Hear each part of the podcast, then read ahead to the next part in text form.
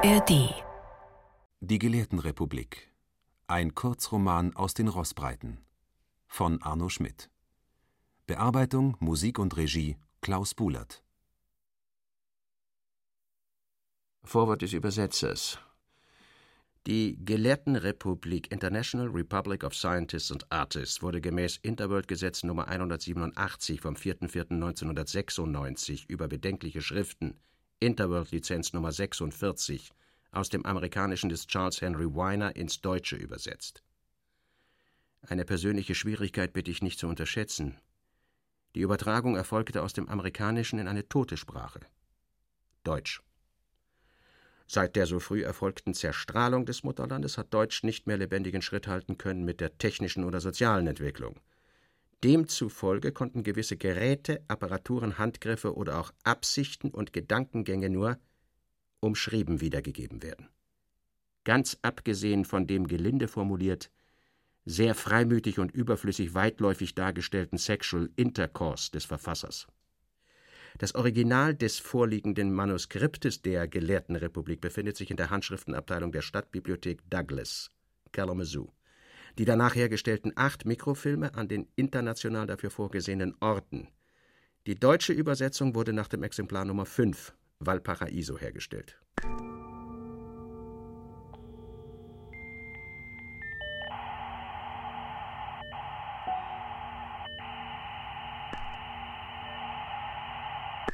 (22.06.2008) Auf Kankerstelzen aus Licht der kleingeschnürte Sonnenleib über der Landschaft. Spätnachmittag im Auto nochmal nachfühlen. Ja, Notizblock, Fernrohr, grüne Brille, Ausweise vor allem. Und die Straße rappelte. Sonne und Kakteen gemischt. Faul lag mein Fingerzeugs vor mir. Daneben rauchte der Captain und sang immer auf Un, Moon und Noon und June und Raccoon. Schlechte Straße. Aber er zuckte nur eine Achsel, geht eben auf die Mauer zu. Um 16 Uhr hatten wir Prescott, Arizona verlassen und man saß in der Hitze wie in Bernstein. Der staubige Streifen am Horizont, ja, ist die Mauer. Und wurde langsamer, der Motor noch leiser, wir fuhren gerade drauf zu. Dann nach Norden biegen, immer daran entlang. Nein, nein, acht Yards hoch. Und das ist schon keine Kleinigkeit, wenn man sich überlegt. Zweimal 4000 Meilen Betonmauer, um unseren amerikanischen Atomkorridor nach beiden Seiten hin abzusperren. Neugierig bin ich, wie es drinnen im Streifen aussehen wird. Man will ja schon Trupps von Zentauren in Nevada gesichtet haben, von sonstigen wilden Gerüchten mal ganz abgesehen. Ich war immerhin der Erste, der seit elf Jahren die Durchreiseerlaubnis erhalten hatte. Oh, yellow moon. 17.20 Uhr. Das Wachhaus. Na endlich. Wir machten einen feinen Viertelbogen und hielten. Sofort zeigten sich auf den weißen Wänden in den schwarzen Öffnungen Köpfe der Besatzung. Thermometer an der Tür 35 Grad im Schatten und weitere Erwärmung vorausgesagt, kann ja heiter werden. Weiner? Wieso? Und ich musste gleich meine Papiere vorzeigen. Personalausweis mit Lichtbild, Daumenabdruck, Zahnfeinbau, Penisvariante, dann die achtfach, also von sämtlichen Weltmächten gestempelte Erlaubnis zum Besuch der Gelehrtenrepublik. Das war Ihnen allerdings noch nicht vorgekommen. Dann der auf einem guillochierten Sonderblatt erteilte USA-Permit zur Durchquerung des Hominidenstreifens. Es dachte hinter seiner West Point-Stirn. Right? Well, Sie müssen natürlich zuerst untersucht werden. Und ich gebe Ihnen einen Sachbearbeiter mit. Wir haben Ostwind, das ist günstig. Auf einem weißen Hof, und mein Einhandgepäck stand pathetisch winzig neben mir. Der Geigerzähler glitt über mich, um mich, in mich.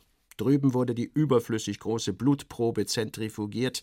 Eine muntere Assistentin visierte mit dem linken Auge durchs Mikroskop. Ihr Mund gab Zahlengruppen von sich. Wieso haben Sie so einen dollen Hormondruck? Mit der Freundin gezankt? So? Dabei hatte ich absichtlich entsprechend dem Rat meines väterlichen Freundes, der nebenbei eben derjenige war, der acht Jahre zuvor die Gelehrtenrepublik hatte besuchen dürfen, vier Wochen gespart. Er hatte mir To the wise word is sufficient deutlich genug angedeutet, dass es auf der Propellerinsel hoch herginge. Man bekäme zur Erzielung des bestmöglichen Reportereindrucks erlesene Sekretärinnen zugeteilt. Zum Ansagen. Injektionen aller Art. Eine weiße, noch eine weiße, eine hellgrüne. Ach, na ja, falls sie, äh, eine Spinne oder was stechen sollte, schnauzte er verlegen. Ja, äh, noch dies, Mr. Weiner. Sie fliegen also heute Abend mit Ostwind in den Streifen, so weit wie möglich. Den Rest müssen Sie zu Fuß zurücklegen. Das kann Ihnen Major Bancroft ja noch erklären. Ich, und dieses Ich nachdrücklich nachdenklich betont, ich würde mich während des Fußmarsches möglichst im Schatten der großen Kakteendickichte aufhalten. Es ist doch wesentlich kühler da. 19.30 Uhr. Die Sonne sank, das Dunstband wurde blutig. Windstöße kamen von Osten her über die Wüste von Nevada und machten unsere Schultern schaudern. Major Bancroft erhob sich seufzend, seltsam unentschlossen. Und wir gingen hintereinander in den Patio, wo unser Ballon gefüllt wurde. Wird ja ein eigentümliches Gefühl werden, in so einer altertümlichen Kugel dahin zu schweben. Wir lagen bäuchlings in der ganz flachen Strohschale der Gondel nebeneinander. Sechs wurstige Privates hielten die Seile. Noch einmal verneigte ich mich im Liegen muss auch putzig ausgesehen haben, verbindlich zu dem beleuchteten Gesicht des Obersten hin. Da stand seltsam schief in der Nacht, oder hingen wir schief? Und knurrte soldatisch höflich, äh, nicht zu danken. Passen Sie bloß auf, Bancroft. Dann wurden die sechs Gesichter auf einmal viel kleiner. Mein Bauch zog sich schockiert zusammen. Zuerst nichts. Die Augen mussten sich ja erst an die Finsternis gewöhnen. Hörte aber Bancroft neben mir zuversichtlich murmeln. Er hatte die Leuchtzahlen des Kompass vor der Nase, dann auch die Uhr. Und es musste wohl irgendwie stimmen. Denn er brummte zufrieden, nö, sechs Stunden haben wir erst mal Ruhe, da schaffen wir schon unsere drei bis vierhundert Meilen. Im Notfall gehe ich noch etwas höher. Nee, ganz rüber über den Streifen kommt man nie und nimmer. Da müsste schon ein ausgesprochener Oststurm wehen. Und im Hellen kann man nicht fliegen, die Zentis dürfen nicht unnötig scheu gemacht werden. Womit wir ja direkt beim Thema wären. Die Zentis? Ja, ja, die Zentauren. Wurde aber schon wieder ängstlicher. Schlafen Sie am besten etwas voraus, Sie haben anstrengende Tage vor sich. Und musste doch eingenickt sein, denn als er mich anstieß und festschnallen murmelte, lag unten schon alles in schlafgelbem Licht, und der Zweidrittelmond hielt sich links in gleicher Höhe mit uns auf. Rechts ein paar kaputte Sternbilder. Ist die Strahlung unten eigentlich noch sonderlich groß? Hm, nicht nennenswert. Meist sogar geringer als auf der übrigen Erde. Sind ja keine Reaktoren im Streifen, keine Kraftwerke, keine Maschinen, nichts. Also auch keinerlei Atommüll. Dann griff plötzlich seine Hand am Arm weit nach oben. Sogleich verstärkte sich das Gerausch, und wir stießen fast unbehaglich rasch hinab, aber die Buben hatten schon ihre Erfahrung so geschickt, ließ er wieder zuschnappen, dass wir rund zwanzig Yards überm Sand zum Stehen kamen. Hier unten war es praktisch windstill. Dann auch ein letzter Fingerspitzenzug, und unsere Strohschale setzte unfühlbar auf. So, da sind Ihre Sachen. Sein Blick fiel zufällig auf den mir mitgegebenen Marschkompass und wurde starr. Na nu! Er hielt mehrfach seinen eigenen daneben. Und nochmal so rum. Schweinerei, Ihr Kompass ist ja umgepolt. Die Nadel zeigt nach Süden und nicht nach Norden. Was ist denn da? und wurde plötzlich sehr energisch. Geben Sie doch mal Ihre Kürbisflasche her. Er zog den Stöpsel, schnupperte, goss sich auch etwas in die Hand und probierte mit der Zungenspitze. Mensch, das doch. Gin. Oh, sehr nett, sagte ich erfreut, aber er zeigte mir sein finsteres Profil. Sie würden sich wundern bei der hiesigen Hitze. Der verfluchte Küchenbulle! Nehmen Sie zusätzlich meine, hier ist Wasser drin. Er hängte sie mir ohne zu fragen um. Auch meinen Kompass. Ich benütze so lange die Armbanduhr. Bye bye. Äh, hallo. Mr. Weiner. Nanu, da war nochmal und sehr gestrengen Gesichts. Ich. Und wie betont dieses Ich? Ich geh nie durch Kakteenfelder. Ließ langsam die ausdrucksvoll gespitzte Rechte sinken, stapfte davon. Ich saß an seinem Rücken, dass ich nicht weiterfragen durfte. Merkwürdiges Soldatenvolk, da sieht man nie durch. Jeder hält immer einen anderen Dreck für geheim. Gehen. Und immer wieder den Kopf über die Gedanken schütteln, was die beiden letzten Kriege doch so angerichtet hatten. Europa lag zerstrahlt. Hier der große Streifen. Der Papst umgesiedelt nach Nueva Roma.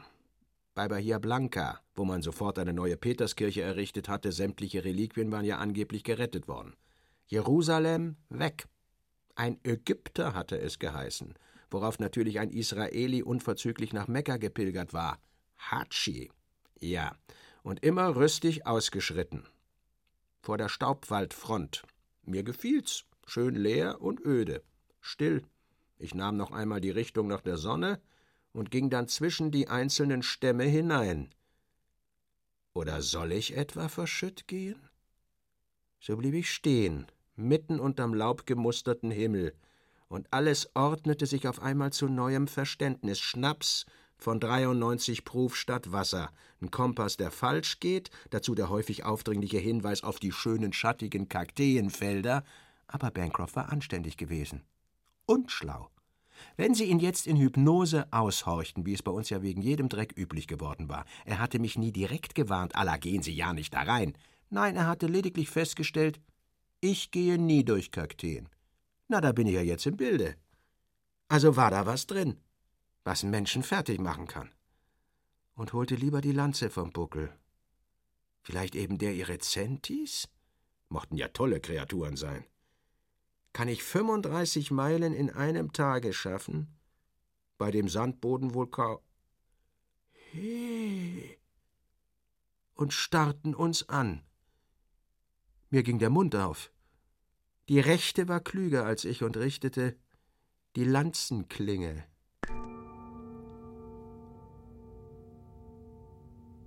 Oh no, sagte sie schläfrig und kaute weiter ihre Grasähren.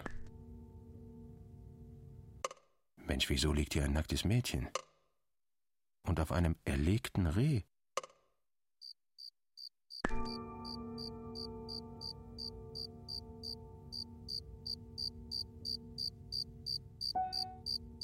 Sie zog aus dem grobfaserigen Säckchen neben sich einen neuen Halm,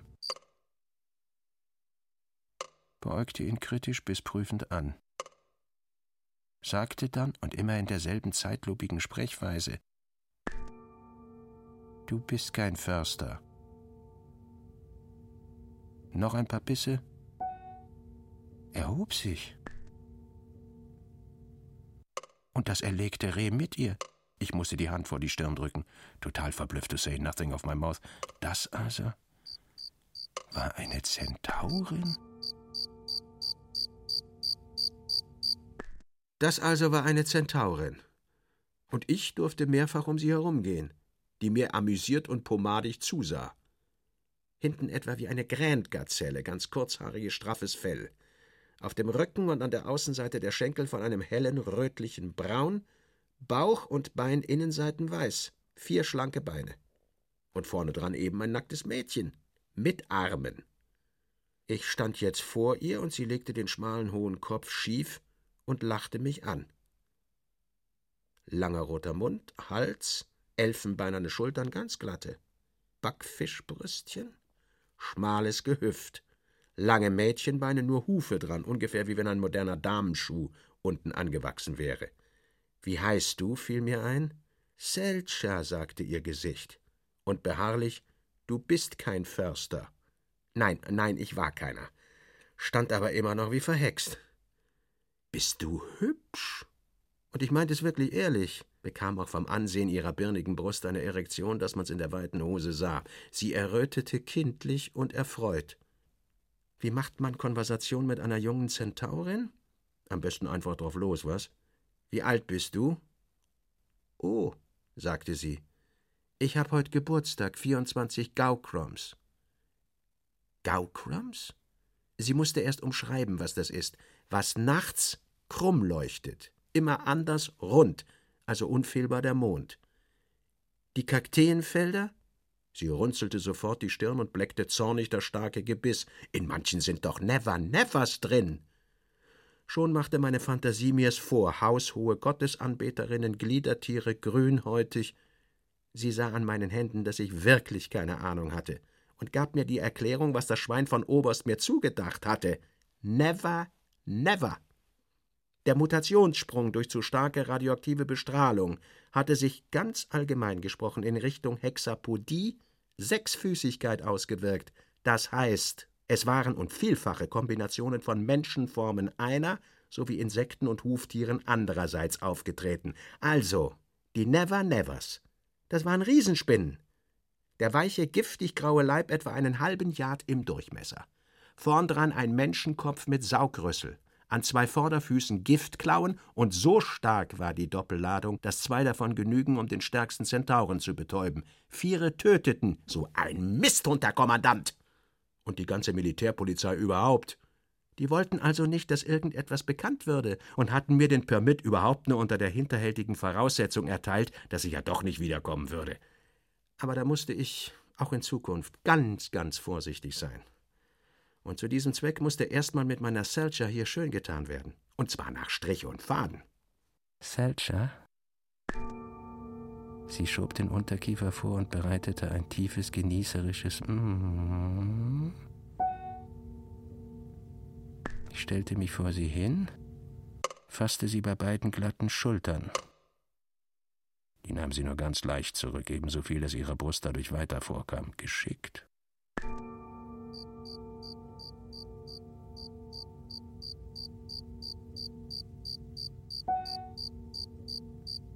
Der Schwanz peitschte erregt rechts, links, rechts, links, rechts, links.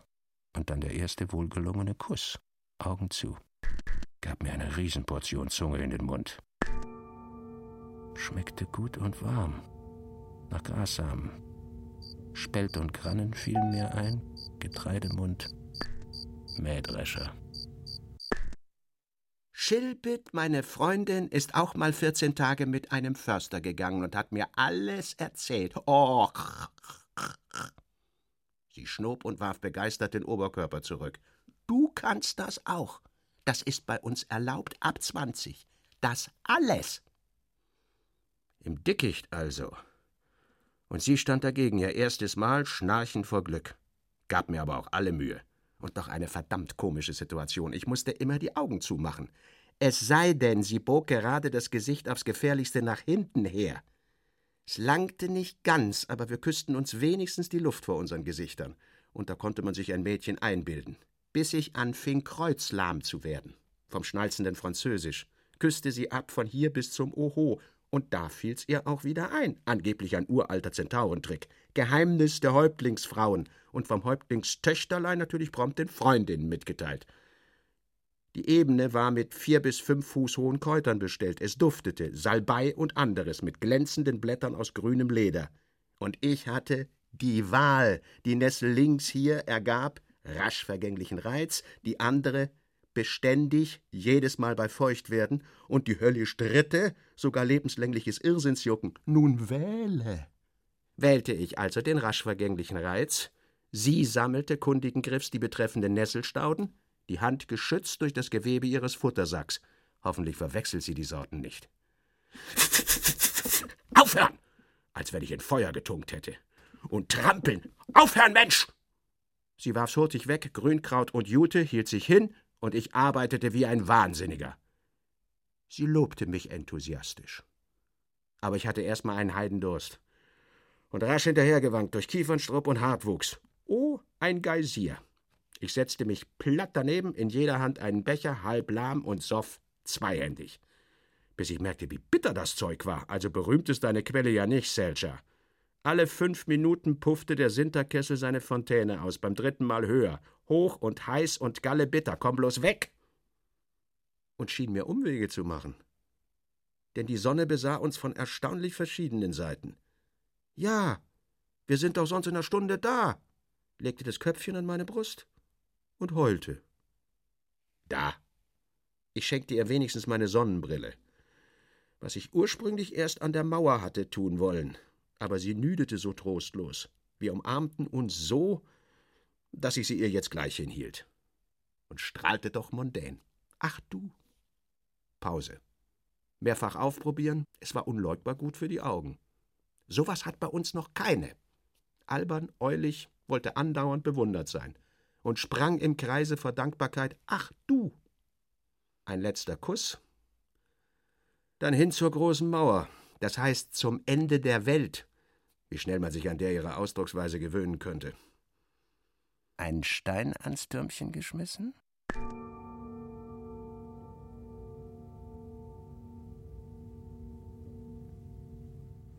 Da wachte oben der Posten auf. Who was in love with his machine gun?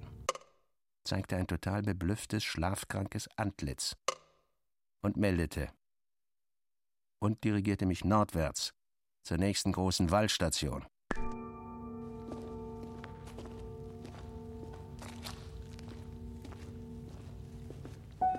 Und erst durch einen hallenden, halbfinsteren Steintunnel. Dann war ich außerhalb der Mauer. Die große Waldstation. Ach, Sie sind's? Und sichtlich so unangenehm überrascht. Ach, einen Augenblick bitte. Wollen Sie vielleicht erst ein Bad nehmen? Sicher. Gern. So, und der Herr Direktor Direktor war sichtlich erleichtert. Es ist Anweisung von Washington, da Sie vereidigen zu lassen. Heben Sie bitte die Hand und rief ins Vorzimmer: Äh, Flushing, kommen Sie mal einen Moment rein, dass Sie nachher als Zeuge unterschreiben können. Schon kam das lange Mädchen angelatscht mit ermüdetem Profil, horchte süchtig nicht hin, unterschrieb dann aber anstandslos alles. Und die verruchte Urtifikation wirkte sofort wieder, selbst bei dieser Mauerblume. Das kann ja heiter werden. Gab nun auch ohne weiteres Auskunft auf jede meiner Fragen. Ja, ganz recht. Hexapodie ist wohl das Wort. Also einerseits mit Insekten, andererseits mit Huftieren unter Beibehaltung bzw. entsprechender Transformierung der Arme, ja. Weitere Einzelheiten: Tragezeit im Durchschnitt 174 Tage. Mit ungefähr drei Jahren werden sie fortpflanzungsfähig. Durchschnittliche Lebensdauer 12 bis 20. Ach, das noch, Herr Direktor, wie ist denn das? Wird das eigentlich als Sodomie betrachtet? Ich meine, falls ein Förster sich mal in eine Zentaurin, äh, verlieben sollte. Nein, nein, also. Das fragliche Problem ist ja lediglich erst bei uns, bei den Wachmannschaften hier akut geworden. Und da gilt die gewohnheitsrechtliche, allerdings noch nicht kodifizierte Regel, es ist keine Sodomie, also nicht strafbar. Und mir war doch wesentlich leichter, obwohl ich nur gelassen mm äußerte. Auf manchen Korridoren weißen Treppen. Ja, davon wissen wir leider so gut wie nichts, wie weit die Russen sind. Die haben ja ganz Europa als Hominiden-Versuchsfeld, bis hinter zum Ural. Na, dass die Japaner und Deutschen weg sind, ist ja für uns ein Segen, sagte ich energisch, die, ohne deren Beteiligung einem jeden Weltkrieg ja gleichsam etwas gefehlt hätte. Nicht wahr, Sie verstehen mich doch richtig. Und er wandte sich mir unter begeisterten Verbeugungen zu. Ganz meine Ansicht. Nein, nein, diese äh, Vereinfachung äh, war doch im letzten Grunde begrüßenswert. Ich wünsche eine gesegnete Nachtruhe, Mr. Weiner und muss leider gleich Abschied nehmen. So herzhaft hatte ich lange nicht gepfotelt. Geweckt werden Sie zur Zeit Punkt drei Uhr. Hallo?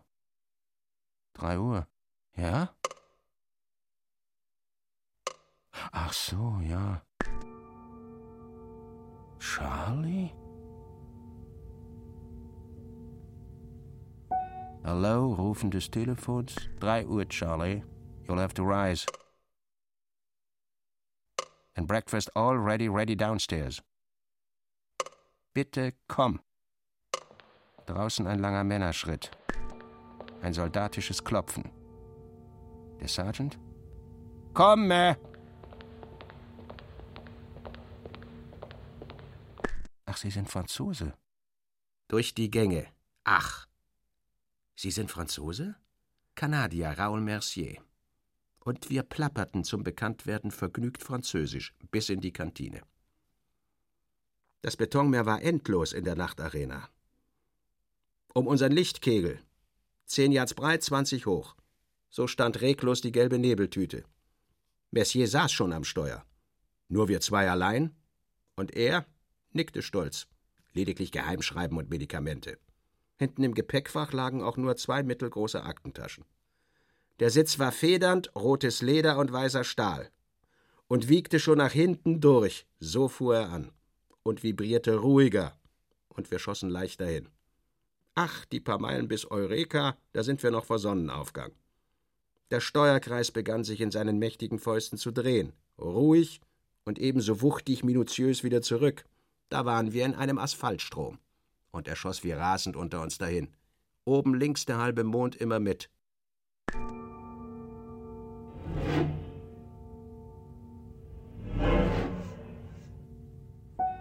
Shake hands.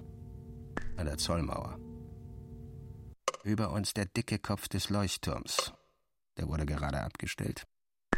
Denn eben brach die Sonne aus dem Dach des Riesensilo, als er wieder einmal ein Atomreaktor geplatzt. Fehlte bloß noch die Tuba, die allwissend grässliche, durch lokal jüngsten Gerichts. Also gute Fahrt, Sergeant. Nein, nein, ich habe zu danken. Au revoir.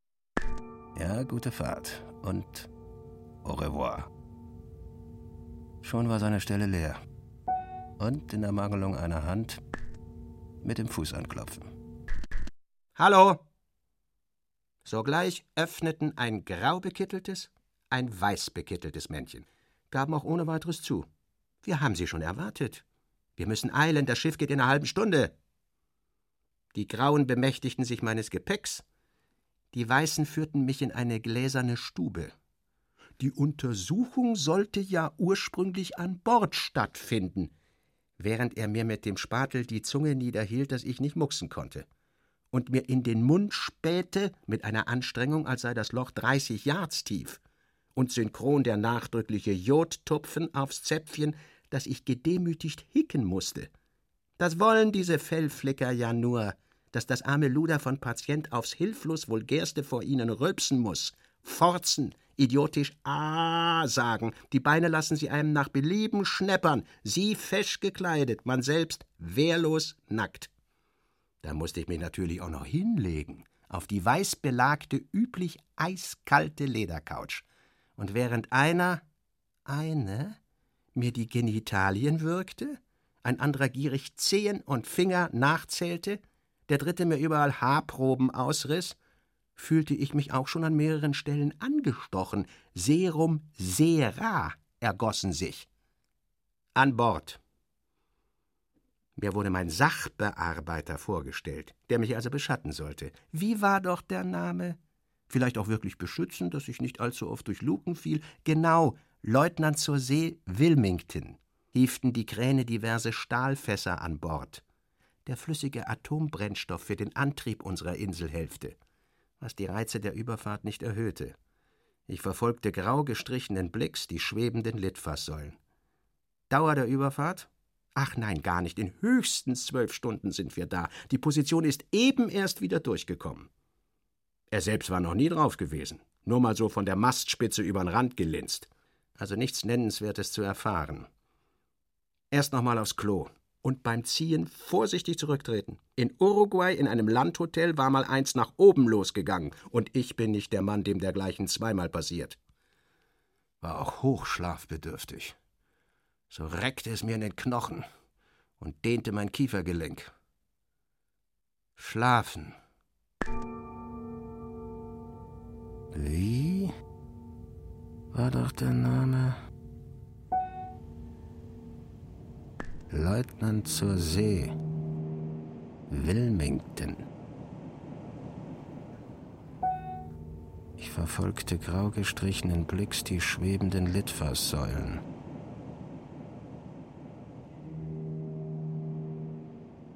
Ach nein, gar nicht. In höchstens zwölf Stunden sind wir da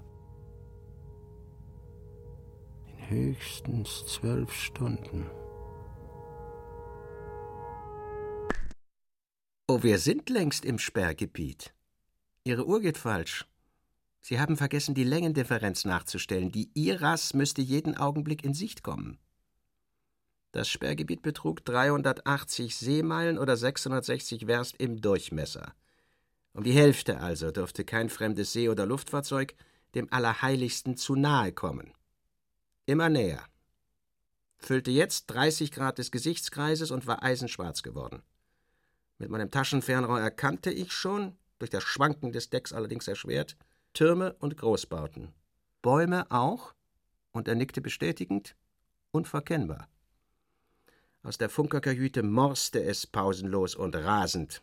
Aber obwohl ich als Zeitungsmann das Handwerk auch beherrsche, verstand ich doch kein Wort. Wahrscheinlich alles verkodet. Jetzt! Zwischen kanaligen Ufern in ein weites, winkliges Becken. Merklich legte sich das Deck schräg, als wir mit Steuer und Schraube an den Kai gedrückt wurden, wo schon genügend Hafenpersonal stand, uns an den Pollern zu verteuern. Kräne kamen herbei, drehten sich mit prahlerisch steifen Gewichtheberarm und ließen ihr Betreffendes langsam fallen. Das Empfangskomitee. Ah, da, sehr gut, fünf Mann hoch. Braun und zaundürr ein Araberscheich, braun und sanft und weißhaarig ein Inder. Im schwarzen Frack der Chinese immer nur lächelnd. straff und mittelgroß, nur aber enorm breitschultrig und entsprechend finsteren Gesichtsgenosse Uspensky. Alle überragte um anderthalb Köpfe. Mein Yankee, unbekümmert im Sommeranzug, die Hand in der Hosentasche. Der Inder trat vor, sah mich an, würdig und gelassen heiter. Die anderen schoben sich zwanglos hinter ihm zu einem Familienbild zusammen. Mr. Weiner, im Namen der Iras, Sie sind willkommen. Und reichte mir mit einer seltsam weiten, aber freien und schönen Bewegung die dünne Braunhand. Der macht's kurz. Aber gut. Verquatscht von meinen genehmigten 50 Stunden wenigstens nichts. Sehr verständig. Ganz langsam die Hafenstraße hinunter. 30 Yards breit, jede Fahrbahn 13, in der Mitte ein gefälliger Grünstreifen und er spitzte amüsiert den kleinen Mund. Nein, die Autos hierzulande können nicht rascher fahren als 20 Meilen pro Stunde. Die Motoren sind so gebaut. Außer Krankenwagen natürlich. Und so weiter. Dieses und so weiter mal zum späteren Fragen notieren. Zwei dieser Herren, Mr. Inglefield und Herr Uspensky, werden Ihnen in den betreffenden äh, Gegenden als Führer dienen. In schätzungsweise na eine Drittelmeile konnte es gut und gerne sein, begann eine Ortschaft. Mein Kopf ging hin und her. Ich registrierte und war, da ich fuhr, ganz Argus. Halten, aussteigen. Wir traten durch die Baumkulisse, unser Rathaus, die Kaskade der Freitreppe hinauf, hochgewölbt das Portal. Mehr konnte ich im Augenblick nicht aufnehmen, denn oben wartete schon mit offiziellem Schultermäntelchen und breitschimmernder Amtskette der heutige Präsident Kelestes Manba und tiefer neigend zum Händedruck. Rote Schuhe trug der Mann. Valera, Valera, Valera und öffnete den Mund grausam weit. Das knödelige Gerolle der früheren Australier. Ich musste mich bloß zusammennehmen, dass ich ihn verstand. Ein zu nichts verpflichtender Theaterhandschlag, da hast du ihm. Wallera. Ein winziger Schluck Kappwein im kleinen Saal, und alle bis auf den Inder empfahlen sich sogleich. Aber hier, das goldene Buch. Und er hüstelte beklommen, als ich ganz sinnend unbefangen zu blättern begann. Und da hatte doch tatsächlich einer der abgehenden Künstler seinem Herzen freisamlich Luft gemacht und der Widerspruch zwischen der ehrsam oberen Eintragung und dem verwilderten Untergeschmier war zum Schreien. Oben feurige Bejahung. Ich freue mich. Ehre, ganze Arbeitskraft, Wohl der Menschheit selbstlos einsetzen. Unten versoffen hingeritzt, alles Tinnef deine Elli. Ja, ja, manche sind für die kleinen Jungen. Tja. Ich schlage vor, Sie fahren jetzt als nächstes mit unserem Stadtbaumeister im Lift auf den Turm, damit Sie eine erste große Übersicht gewinnen. Sie können jederzeit abbrechen und zu mir ins statistische Büro herunterkommen. Einverstanden? Drückte unter der Platte einen Knopf, sofort erschien der Stadtbaumeister.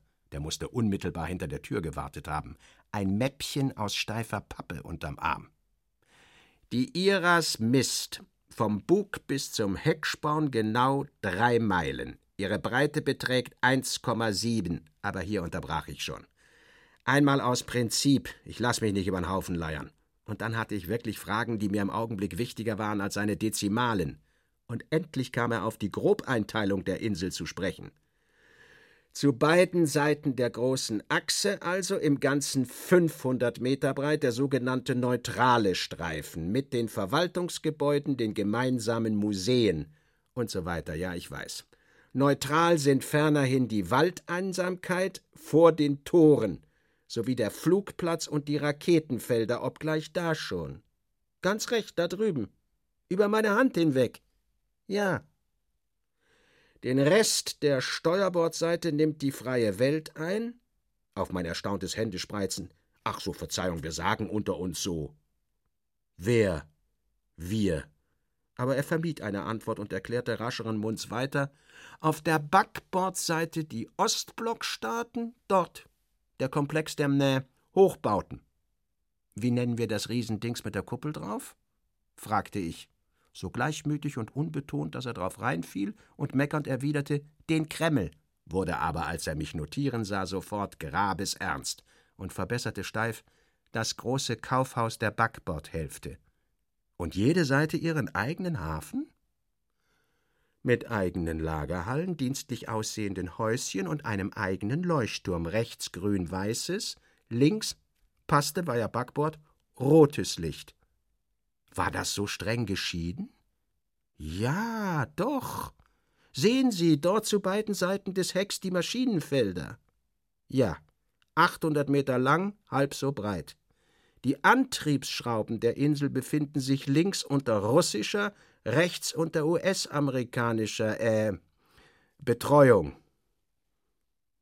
Hm. Der Kurs wurde für einen Monat im Voraus öffentlich bekannt gemacht. Wir meiden nach Kräften Sturmgebiete und bevorzugen die Rossbreiten, Sargassomeere und Kalmen. Eben jetzt steuern wir wieder auf unser Nordpazifisches hier zu. Und 17 Uhr schon. Danke, das genügt mir. Zunächst. Ausgesucht herablassend, weil einem Beamten gegenüber. Er bezwang sich, öffnete mir im zweiten Stock sogar die Tür des Lifts. Das Statistische Amt ist rechts, um die Ecke. Nein, mich rufen dienstliche Obliegenheiten ab. Und versank in den Boden. Nummer 258. 258, stimmt. Also hier? Herein! Oh, ich störte. Er hatte die große Unterschriftenmappe vor sich liegen, las und unterzeichnete, hob aber schon immer weiterlesend die Hand. Durchaus nicht, ich bin. Hier schlug er um, das Bleistiftende skandierte schneller. Bereits. Fertig. Gab die Mappe an eine harrende, ebenfalls subtropische Schöne, schob den Stuhl zurück, führte mich in die lederbesesselte Ecke. Und Beine übereinander und Block raus. Also. Die Einwohnerzahl der Iras betrug zurzeit 5096. Aufschlüsselung eigentliche Künstler und Wissenschaftler 811. Also auf rund fünf Menschenmillionen ein Genie, sagte ich schwer. Eigentlich verdammt bedrückend, was? Na ja. Die übrigen. Die übrigen alles Verwaltungspersonal, Geschäftsinhaber, Briefträger, Zahnärzte, Reinmachefrauen, vor allem Köchinnen. Männer? 2007, der Rest Frauen. Diplomatisch. Aber ich konnte ja rechnen, also. Über 3000 Frauen. Über den IRAS-Preis? Also die Erlaubnis zum Stipendien- oder Daueraufenthalt auf der Insel erteilt eine Jury? Er massierte nachdenklich sein buddhistisch dickes Ohrläppchen. Tja, sagte er zögernd, das ist, äh, ein heikler Punkt mit vielen Schwierigkeiten verbunden und Komplikationen. Es ist ja zu traurig. Im Heimatlande verhindern zuweilen sogar politische Parteien rachsüchtig die Förderung ihnen unbequemer Genies. Die Betreuung der sogenannten Hälften hatten die beiden reichstgrößten übernommen. Steuerbord die US-Amerikaner, links die Russen. Weitere Einzelheiten. Wohnung war frei. Essen, Wäsche. Alle zwei Jahre eine neue Schreibmaschine, Papier und Bleistifte nach Bedarf. Wenn ein ganz Preziöser allerdings nur auf Bütten dichten konnte, das musste er aus eigener Tasche bezahlen. Sehr richtig, ich wollte, ich hätte Zeit meines Lebens immer holzfrei gehabt. Dann war noch etwas frei, falls er nicht verheiratet war, was ich mit Sekretärin umschreiben will. Wozu freilich, man befand sich ja in einem der republiksten Gebilde aller Zeiten, diese Sekretärin ihr Platzett geben musste was sie allerdings nahezu ausnahmslos taten, sie wurden automatisch mitberühmt und schrieben zum Schluss selbst. Meist eine Biografie ihres Chefs, in der dann die nachdenklichsten Interieurs zur Sprache kamen. Tja, ist es jetzt noch möglich, die Bibliothek zu besichtigen? Es war immerhin schon 19 Uhr geworden und die Sonne stand dicht über Meer. Aber sie hatten bis 20 Uhr geöffnet. Jeden Tag, Montag bis Freitag, Sonnabend nur am Vormittag, sonntags auf Wunsch und hinein, geräuschlos in den Lesesaal. Wahrscheinlich überfüllt. Ich hatte keine Lust, mich den vorwurfsvoll gestörten Blicken von 811 Genies auszusetzen. Oder nein, durch zwei, es gab ja zwei Bibliotheken. Aber trotzdem, die kriegen's ja fertig und lassen einen im nächsten Buch als trampelnden Störenfried figurieren. Also immer schön auf den Zehenspitzen. Psst. Der war leer. Wie ausgekehrt. Naja, es war schon zu spät, Essensstunde vielleicht. Die Bibliothek wird, äh, relativ wenig benutzt. Von den Wissenschaftlern ja, aber die Herren Dichter. Wir haben zurzeit eigentlich nur vier feste Benutzer. Vier? Frage. Und das war allerdings eine schwerwiegende, es ging ja fast um den Sinn der Insel. Demnach benützen die Dichter diese einmalige Chance, alle Bücher der Welt zur Verfügung zu haben. Nicht? Nichts. Gar nichts. Die Kerls sind überhaupt keine ernsthafte Arbeit gewöhnt. Sie verlottern meist total und sind am Ende ihrer ersten zwei Probejahre restlos fertig. Nur mit einem Buch freilich nicht. Haben nur genial gefaulenzt. Und dann gehen sie weg und machen uns schlecht. Also aufrichtigen Dank, wirklich, you have given me much to think. Oder loben diese Bibliothekare nur? Also erst einmal die andere Seite hören. Sie brachten mich am Theater vorbei hinein in die Verwaltungsstadt, zu meinem Hotel. Und eine hübsche, intime Pension, das zwei Zimmer mit Bad. Mein Gepäck lag schon da. Waschen? Nein. Aber neues Hemd muss ich mir anziehen. Den Block in die Tasche und trepp ab. Hurtig, Charles Henry. Immer geradeaus die Mittelstraße lang? Keine hundert Versek weit. Unverwechselbar. Danke. Und erstmal schnell in der gezeigten Richtung vorwärts. Hoffentlich sind dem seine Versex nicht allzu lang. Ach, hier. Und allerdings unverkennbar. Das Theatron. Und die entsprechenden unbequemen Stufen hinauf. Bei jedem zweiten Schritt die Gangart ändern, der Teufel hole alle Paläste. Schon löste sich aus einer der Gruppen mein Yankee von heute früh. Hallo, Mr. Inglefield, hallo. Hallo, Weiner. Und kaute mir unbekümmert laut die Namen ins Ohr. Namen. Jetzt sah ich sie alle mit Leibesaugen. Waren die denn tatsächlich immer noch so eitel, wollten immer noch beschrieben, gelobt, gefilmt, angehimmelt sein? Wir müssen aber allmählich auch rein. Durchs Foyer. Splendide Wandelgänge. Ein Buffet kalter Platten, das ich im Augenblick jedem Theaterstück unseres Globen vorgezogen hätte. Mich führten meine beiden riesigen Beschützer auf den üblichen verwickelten Wegen in die ehrende Proszeniumsloge. Bong. Und gaffte verständnislos auf die Szene. Zu viele verschollene Namen. Zu viel verworrene Bilder. Man fand sich da nicht mehr durch. Höchstens beim Lesen vielleicht. Bong. Allein im neutralen Hotelzimmer, 23 Uhr rund. Die Centimes weggelassen. Jetzt wär's an der Zeit, den Trick zu versuchen, den mein alter Freund mir empfohlen hatte. Per Telefon. Ja, Verwaltung bitte. Herr Weiner, ich bin heute. Ach, Sie wissen. Ja, wäre es möglich, dass ich so spät noch für ein paar Minuten eine Stenotypistin bekommen könnte? Ich hätte noch rasch einiges anzusagen. Wen? Ja, mein, wen denn jetzt schnell? Etwa die Dicke aus der Bibliothek, etwa schwere Kost oder. Nein, nein. Lieber ganz sachlich erstaunt. Oh, wer gerade frei ist, ganz wie es Ihnen am wenigsten Schwierigkeiten macht. Ja, im Hotel hier. Zimmer 33. Ah. Ganz leise ein Klopf. Da ging ich hin und machte die Tür selbst auf in strohgelber Seide eine Inderin. Klein und zierlich gelbbraun und mit Schreibmaschine. Die nahm ich ihr galant ab und baute sie in der Sitzecke auf dem Rundtischchen auf. Erstmal pro forma sachlich. Ja, Briefmarken auch, bestätigte sie und zog den ganzen Bogen mit hundert Stück heraus. Also rasch die Adressen der werten Verwandten und Bekannten, als Text immer das gleiche stereotype Gruß Charles Henry, Gruß Charles Henry zwei Bündel Fingerreisig, geschält. An der Spitze jedes Stöckchens hing ein breiter roter Tropfen. Als erfahrenen Übergang diktierte ich dem sieben seltsamen Geschöpf auf den neuen Bogen Die blasse Lilie bedeutet Furcht, der Zitronenbaum Unmöglichkeit, das Veilchen vergebliches Hoffen. Die Rose bist du. Sie hob den Kopf, taxierte noch einmal mhm. und lächelte, obwohl müde, und überlegte und nickte Ja.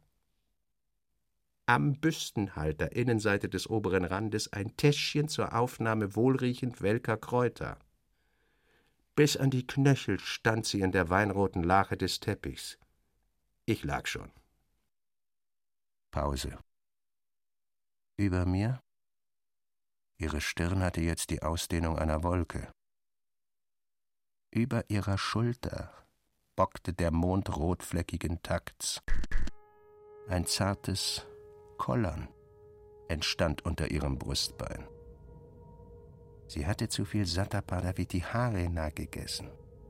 Es klang fremd und Gandhara-mäßig wie dunkelgrüne weiche Stängel, monsunige Salate. Sattapadaviti Harena. Sehr gut. Ich küsste sie schweigend. Und sie ging, Schreibmaschine im Handhaken, schweigend hinaus. Gut Nacht. Der Schleiertanz der Vorhänge. Der Mondrest war kreideweiß geworden. Jeden Morgen verwandelt man sich vermittels Chemikalien, Wasser und Seife aus einem spreizhaarigen, fettigen Troll in ein glattköpfig kühles Gedankenwesen. Und gleich runter. Ich habe keine Zeit zu verlieren, in den Frühstücksraum. Dort saß schon mein Ingelfield mit Zahnstocher und Whisky-Soda, um mich zu vereinnahmen. Die Morgenausgabe des Starboard Chronicle hatte er mir mitgebracht. Die ebenfalls zweimal täglich erscheinende linke Wahrheit drüben war überhaupt nicht damit zu vergleichen, während ich lukullisch fraß. Krabben in Gelee. Aber einer verleumdete offensichtlich den anderen. Über die Backbordseite war mit Ingelfield einfach nicht zu reden.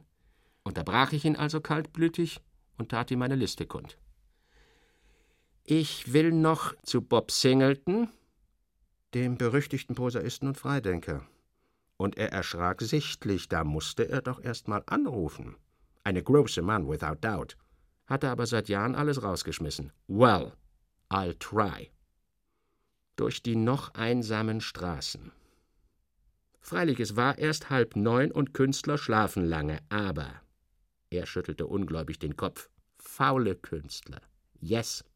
Die Fleißigen standen vielmehr morgens um vier auf, um die köstliche Stille für ihre Arbeit auszunützen, und waren dann um zehn, wenn die anderen sich gähnend hochringelten, zwar schon wieder das erste Mal müde, hatten aber auch etwas geschafft. Und das ist häufig?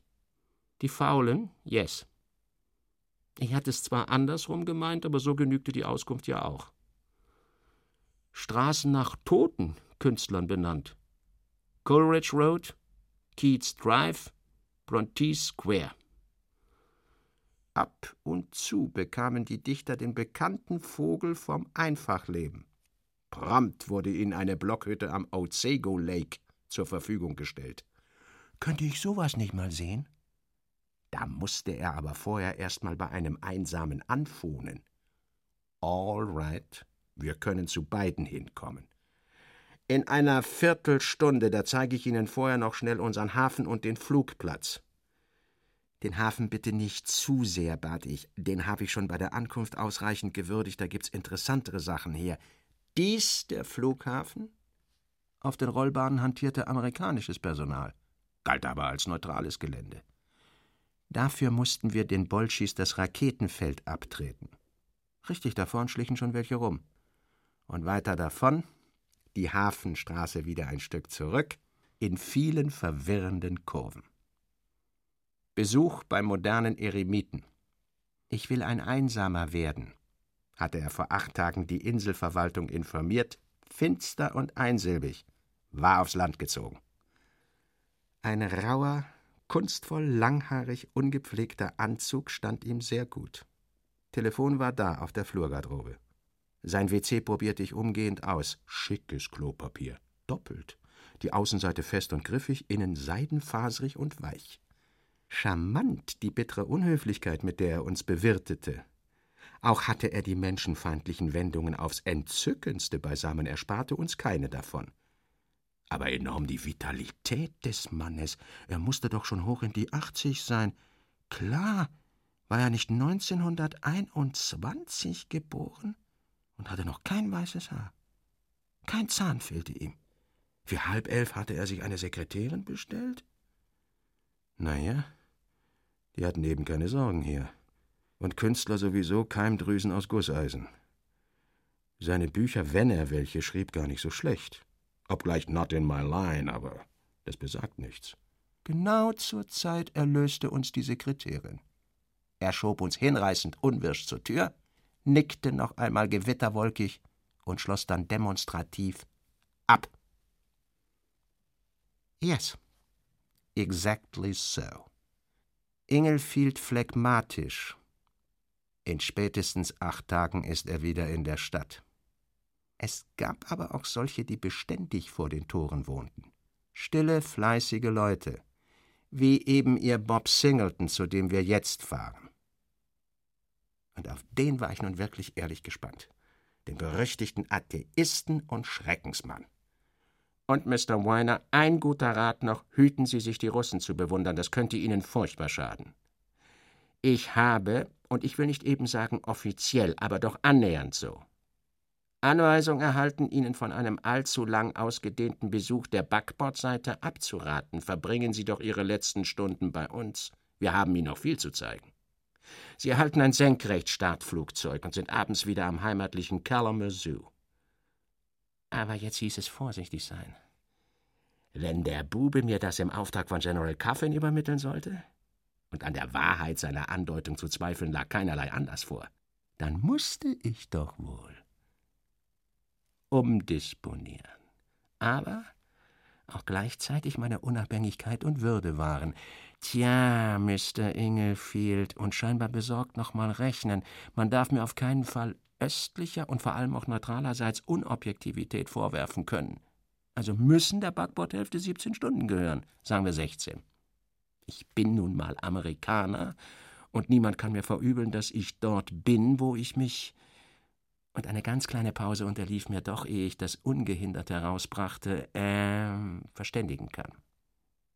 Er sann geschäftsmäßig, schien aber ansonsten mit meinen Gedankengängen einverstanden, das konnte man Coffin ausrichten. Ja. Gut, versuche ich also, Sie morgen früh von der Ihrer Krasnaja Gastinica abzuholen. Oder Sie kommen das kurze Stück zu Fuß rüber. Gut. Da wohnte sein Haus. Das Gras davor benützte Ingelfield derart unverfroren als Schuhbürste, dass ich ihn gleich hätte ohrfeigen mögen. Jetzt sollte ich Stirn gegen Stirn dem Manne gegenüberstehen, der die ganz große Gottheit meiner Jugend gewesen war. Der Titelwirrwarr seiner Bücher war groß in mir. Ach, Sie sind der angekündigte Journalissimus? Sammeln, sammeln, das kommt nie wieder. Und ich wurde rund um Auge, rund um Ohr. Tradition, das ist die Gesinnung der Faulen, die Pfützen stehen lässt, weil sie vielleicht noch von der Sintflut herrühren könnten. Warnung. Überlegen Sie sich's zwanzigmal, ehe Sie irgend gesammelte Werke kaufen. Wer mehr als ein Dutzend Gesamtausgaben besitzt, ist ein Scharlatan. Oder aber er hat sie nicht gelesen. Auf die Kollegen war er nicht sonderlich zu sprechen. Die Insel hier, wenn Sie ein Zelt drüber spannen, wäre es das größte Affentheater der Welt. Mittagessen im Hotel jenseits der Hafenstraße. Ein ätherischer junger Mann trat zart und krumm ins Lokal. Ich erhob mich, ehrerbietig und verneigte mich tief hinüber niedergeschlagenen Blicks. Denn es war Stephen Graham Gregson, der Dichter der Polizeischule, des Papa Luna und der unvergleichlichen Falkwerke AG nach deren Erscheinen von Textilunternehmern 23 Mordanschläge auf ihn veranstaltet worden waren, 485 Strafanträge gestellt, elf Monate hatte er verborgen bei einem mutigen Freund in Wäldern leben müssen, bis endlich die IRAS hier eingriff. In einer durch Fernsehen in alle Welt übertragenen Sitzung hatten sich alle damaligen 800 Genies geschlossen hinter Gregson gestellt. Engelfield zog mich Dienernde nieder, setzte zum Sprechen an, Merkwürdiger Fall schreibt keine Zeile mehr. Als er zuerst auf die Insel kam, tauchte aus seiner Werkstatt Stück nach Stück auf, eins immer schöner und boshafter als das andere. Dann er bückte sich tiefer über unsere Teller, er murmelte eindringlicher, hörte jede Produktion schlagartig auf. Gregson hatte sich bei einem Sportfest Backbord gegen Steuerbord in eine Russin verschossen. So ein Geldschranktyp, der am Reck mit einer Hand Klimmzug und Aufschwung machen kann. Immer weiter lockte ihn das patzig finstere Geschöpf. Zu guter Letzt gab er an, er müsse sich als Vorstudie zu einem neuen Kurzroman sechs bis acht Wochen drüben aufhalten. Da kann man nichts machen. Da sind wir offiziell machtlos. Pause. Er kaute erbittert. Er ging also rüber. Vier Wochen, sechs Wochen, acht Wochen. Dann kam er wieder, so wie Sie ihn jetzt sehen. Er ist nicht mehr derselbe. Sein Wortschatz hat sich auf unbegreifliche Weise verringert. Er hat die Mentalität eines Farmerjungen. Er richtete sich gesättigt höher. Er kreuzte die schlachsigen Arme über der Brust. Er sah mich durchbohrend an. Und deshalb, Mr. Weiner, ersuche ich Sie jetzt offiziell drüben, so gut wie nur irgend möglich, die Augen offen zu halten. Hier ist etwas passiert. Und es ist nicht der einzige Fall solcher Art. Miss Jane Cappleman. Er sah an meinem ehrerbietig geöffneten Gesicht, dass ich die Lyrikerin kannte. Auch sie läuft gleichermaßen entgeistert in Poets Corner herum. Auch sie war auf einen unwiderstehlichen, kahlköpfigen Tularussen hereingefallen. Auch sie ist verstummt. Aufbruch. Draußen. Himmel mit düsteren Wolkentrümmern angefüllt. Die Fliegsamkeit des Laubes hatte zugenommen. Wir standen nebeneinander und warteten auf das russische Auto, das mich abholen sollte. Der riesige sibirische Wolfshund des Wirtes gesellte sich spiellustig zu uns, schweifwedelnd. Ingelfield nahm auch gleich einen Kiesel und schmiss, aber nach dem Tier, entschuldigte sich nervös, er könne die Sorte nicht mehr leiden gab auch eine Art Begründung. Ein ähnlicher Wolfshund, vielleicht noch größer, war seiner Freundin zugelaufen, und die hatte das Tier überall mit rumgeschleppt, auch bei mir, und äh. Ich nickte nur. Er fuhr nervöser fort.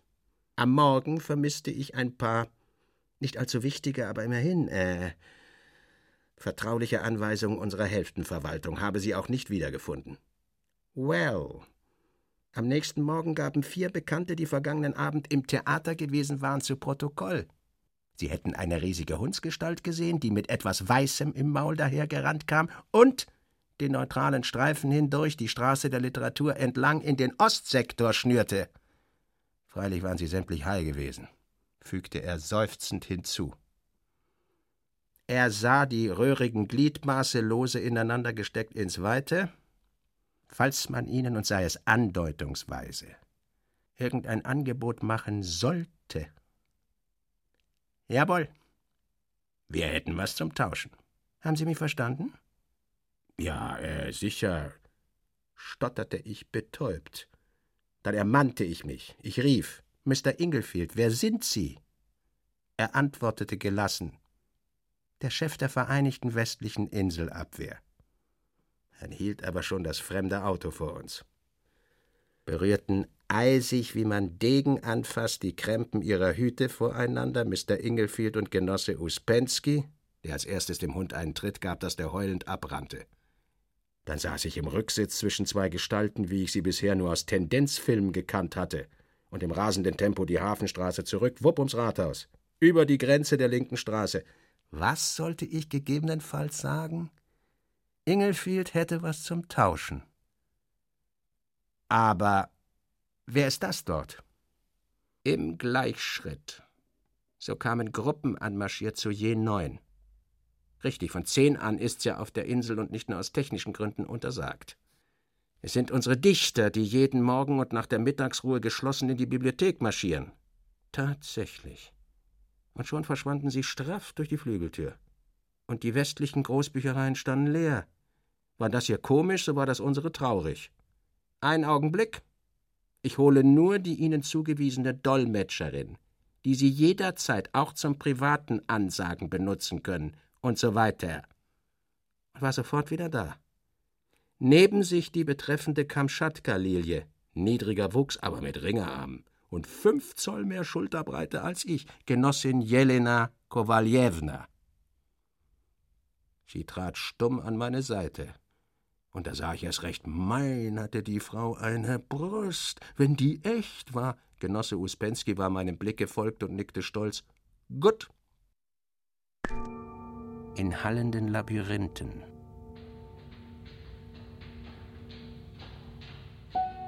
Aus Korridoren und geländerten Treppen. Sie bummelte verschlossen neben mir her. Was heißt eigentlich auf Russisch Ich liebe dich? Fragte ich versonnen. Sie runzelte die muskulöse Stirn, besann sich aber wohl ihrer Pflicht und erwiderte in finsterer Koketterie: Jatep ja lubliu. Und ich Jatep ja lubliute, bis ich's konnte. Stille. Oberstes Stockwerk. Gleichgebot ein Schild. Stille. Schach. Das Kandidatenturnier für die Weltmeisterschaft. Und da saßen sie alle Galachow und Karejew, Fortunatow und Spasowitsch. Eine Perlenschnur erlauchtester Namen. Die ersten 34 Plätze belegten die Sowjetrussen.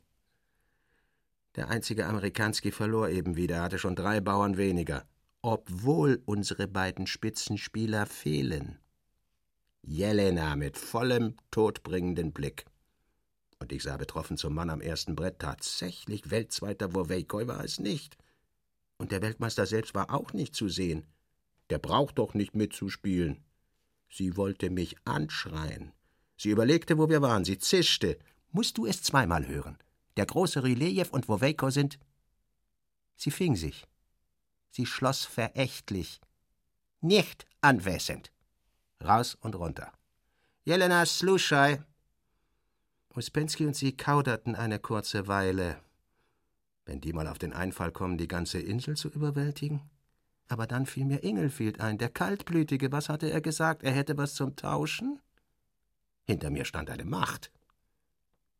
Und vor mir auch. Mir fing an zu grausen. Wir zeigen es ihm. Äh, kommen Sie. Zurück die Straße der Oktoberrevolution entlang. Unsere Klinik. Uspensky sprach auf den kleinen weiß gepanzerten Recken ein, der uns führen sollte. Und anscheinend Einwände machte, zäh und immer wieder, bis Uspensky schließlich Schreibzeug aus der Brusttasche riss und ihm derb eins bescheinigte. Dann kriegte ich einen Kittel drüber, weiß wie der Schnee von Verchojansk, eine steif desinfizierte Konditormütze obendrauf, vor dem Mund die Kabulbinde. Auch an Uspensky lächelte nur noch die Stirnpartie.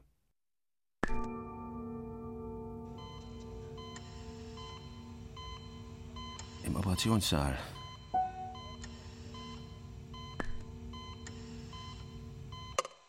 Das kannte ich bis zur Abhärtung von früheren Reporterfahrten her.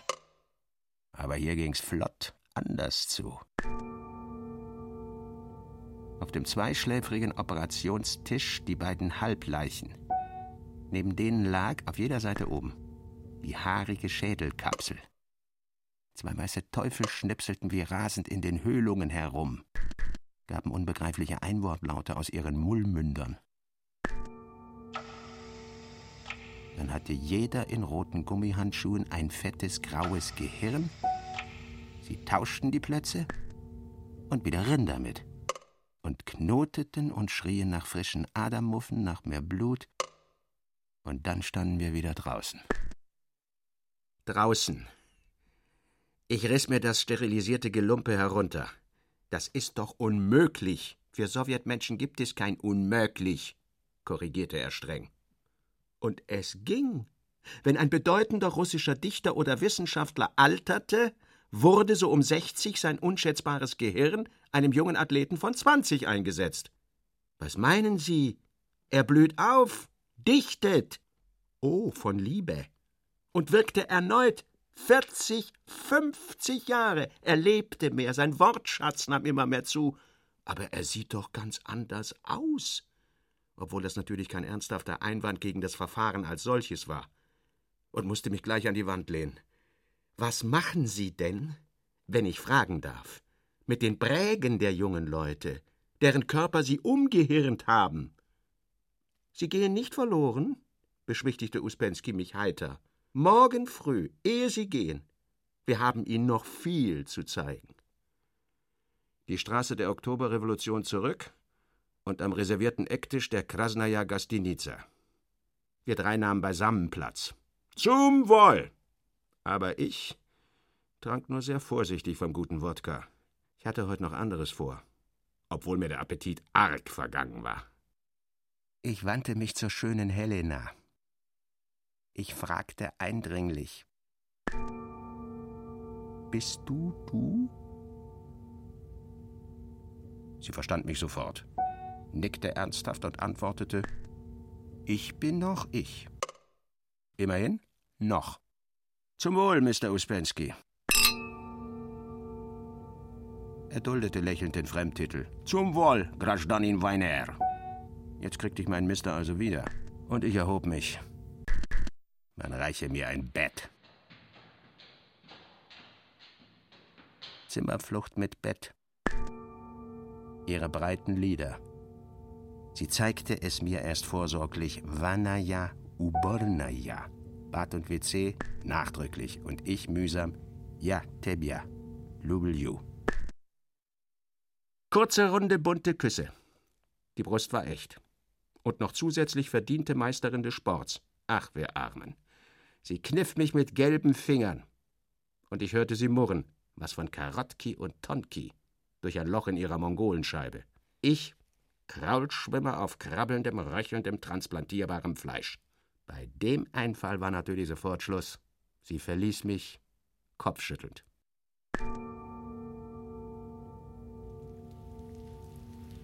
Nachts fällt schwarzer Regen.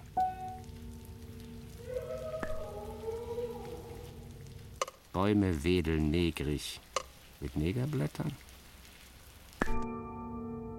Nachts bin ich ein schwarzer Mann. Und genauso war mir zumut.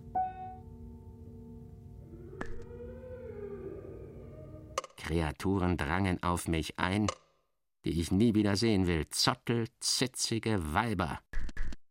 Dornen um die betreffenden Löcher. Zweiköpfige Hundlinge. Seehunde, die Motetten sangen. Dobroje utro. Guten Morgen. Guten Morgen? Und schon fast neun. Regnet sehr draußen, Jelena. Unten vor der Gastinica warteten in Regenmänteln bereits die beiden anderen. Wir grüßten uns unverstellt grimmig, das Geschäft drängte. Die Wolfshunde. Sie fragten gestern, was mit den Gehirnen der jungen Freiwilligen geschehe? Paswoltje. Die sibirischen Wolfshunde. Sie sprangen. Sie sahen so klug, so menschlich drein. Waren es auch, wenn ich einen fragte, Pythagoras? Dann kritzelte er mit genagelter Pfote in den Sand a Quadrat plus b Quadrat gleich c Quadrat. Manche können Russisch und Amerikanisch und sah mich bedeutsam an. Ich war ein wichtiger Mann geworden. Die Nabelschnur, die zwei Welten zusammenhielt. O wär ich geblieben auf meiner Heiden! Das also waren die Diebe von Engelfields Geheimschreiben. Wir, das heißt der Westen, sind verloren. Wenn uns die Zentauren nicht retten, faselt es ganz hinten in einer meiner Untiefen. Hob nicht Uspensky die Hand? Was sagte er? Warten Sie noch. Eine Koppel, da weideten zwei Pferde. Und sein Mund faltete sich amtlicher. Er sagte streng: Rufen Sie selbst. Nein, sagen wir, äh, Einmal Jane, einmal Stefan. Rufen Sie. Jetzt fing's langsam an, sich zu drehen. Er sah mich steinern an. Jane? Steven! Sie hoben ruckartig die Pferdeköpfe, sie kamen herbei, erst Schritt, dann Galopp. Und der dicke Stutenbauch, was Uspensky bestätigte, Stefan hat Jane gedeckt. Zahllose Male. Sie wandte verschämt den Kopf zur Seite und ließ einen Spiritus Asper. Weggeführt. Ich, vor mir die beiden Gehirnklauer, haben uns dem freien Westen zwei Masterminds entführt, o oh ihr Schufte. Aber Uspensky ganz schwer. Sagen Sie Ihrem Mr. Inglefield, wir hätten was zum Tauschen.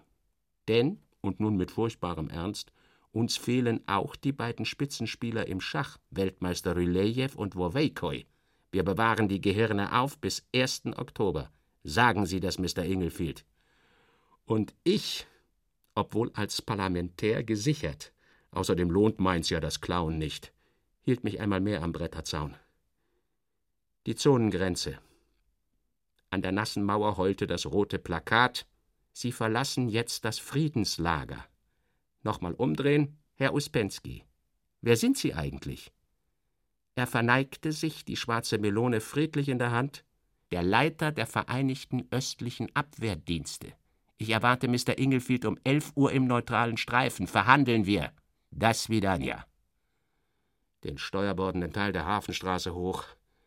Aufs Hotel zu. Hallo, Mr. Inglefield. Ach, Sie haben schon gewartet. Ja, schnell Leben und Tod ist gar kein Ausdruck. Und wollte schon anfangen, überzulaufen.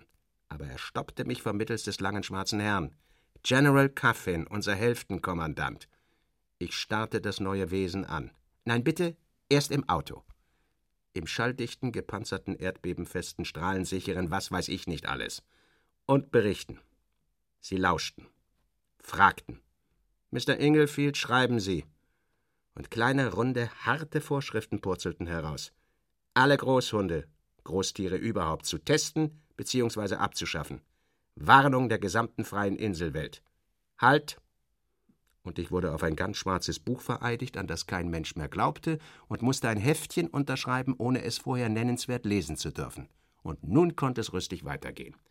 Also um elf Uhr Inselzeit lässt dieser äh, Herr sagen, während das schalldichte Gefährt grabwärts huschte. Grab ist natürlich nur unsere interne Kurzbezeichnung dafür. Manche sagen auch Konservenfabrik. Der korrekte Ausdruck wäre Versuchsanstalt für Hibernation. Engelfield, 10.50 Uhr. Sie begeben sich am besten zum Rendezvousplatz. Die Bedingungen kennen Sie ja ausreichend. Verschwand der also, während wir in ein rechtes Beratungszimmer traten, wo zwei Weißkittel uns schon erwarteten. Von hinten erläuterte der begleitende Arzt, dass es von Hibernus kam. Wir hatten schon früh entdeckt, dass die Lebensfunktionen sich durch Kälte verlangsamen lassen bis zum Tode durch Erfrieren. Bei entsprechender Unterkühlung tat das Herz nur alle Minute noch einen Schlag, die Organabnützung war praktisch aufgehoben.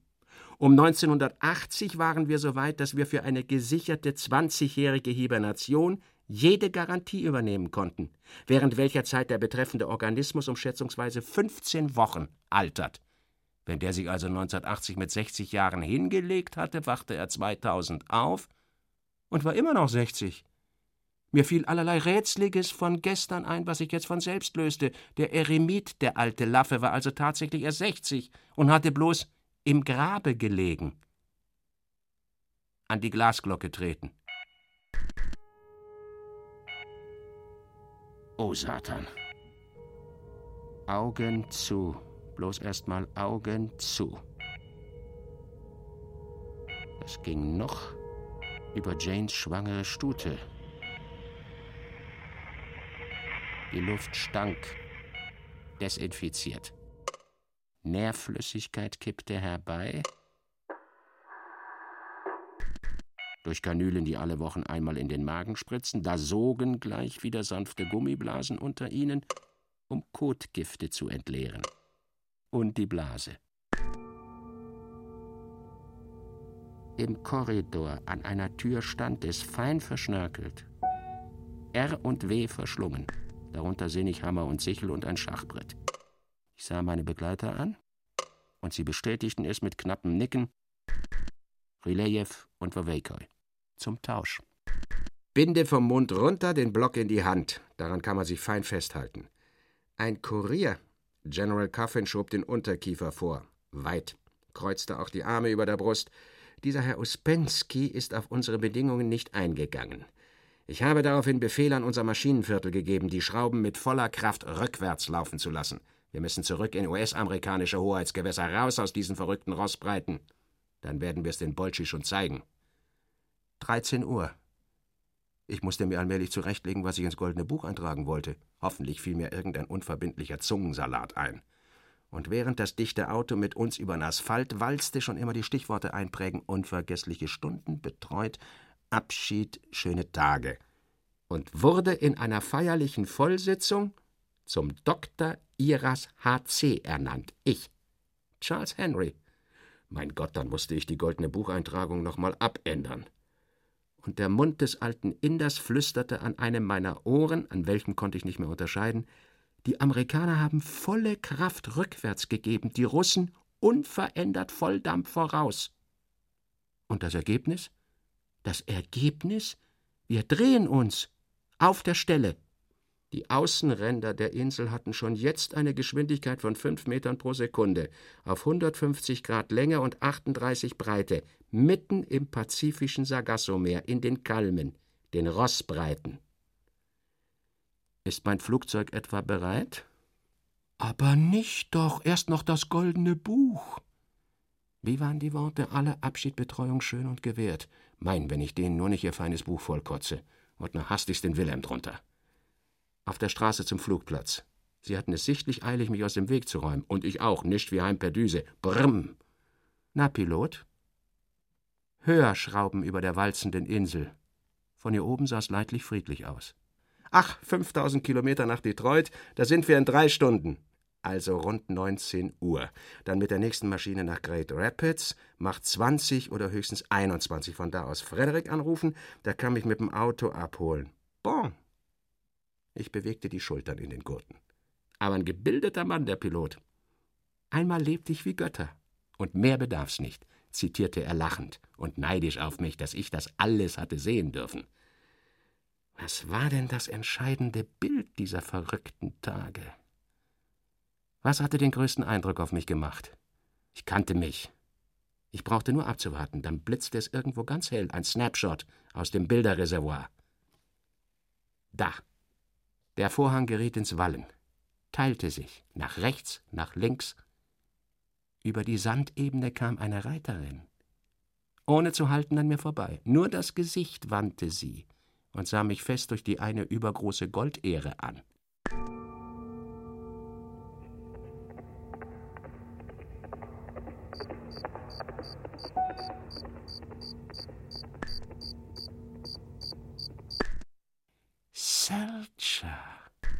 Ohne zu halten an mir vorbei. Nicht die Indere, nicht die Russin, nicht die Schwester.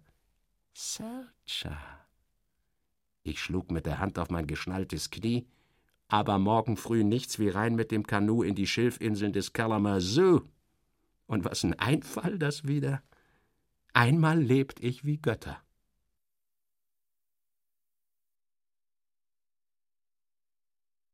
Die Gelehrtenrepublik. Ein Kurzroman aus den Rossbreiten von Arno Schmidt. Mit Manfred Zapatka. Ton und Technik Wilfried Hauer, Daniela Röder. Regieassistenz Martin Trauner. Bearbeitung, Musik und Regie Klaus Bulert.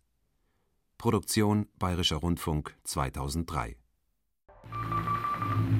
Achtung, Achtung. Wenn euch dieses Hörspiel gefallen hat, dann hört doch auch den Podcast 100 aus 100 mit Perlen der Hörspielgeschichte von den 1920er Jahren bis heute. Präsentiert von Nora Gomringer und Jörg Albrecht. Du hast jetzt was mitgebracht, was wirklich legendär ist und ich glaube, ähm, alle werden den Titel äh, kennen. Mhm. Pionierstücke aus den ersten Radiotagen wie Orson Welles' War of the Worlds, berührende Klassiker wie Unter dem Milchwald von Dylan Thomas, Dokumentarhörspiele wie Adolf Eichmann, ein Hörprozess und andere preisgekrönte Audiokunstwerke aus der Gegenwart. Ja, wir bekommen mit, wie die Bevölkerung da bewegt ist, bewegt wird wie Menschen aller Altersstufen am Radio hängen. Ein Muss für alle Hörspielfans zum 100-jährigen Hörspieljubiläum. Und schon jetzt in der ARD Audiothek. Ton ab.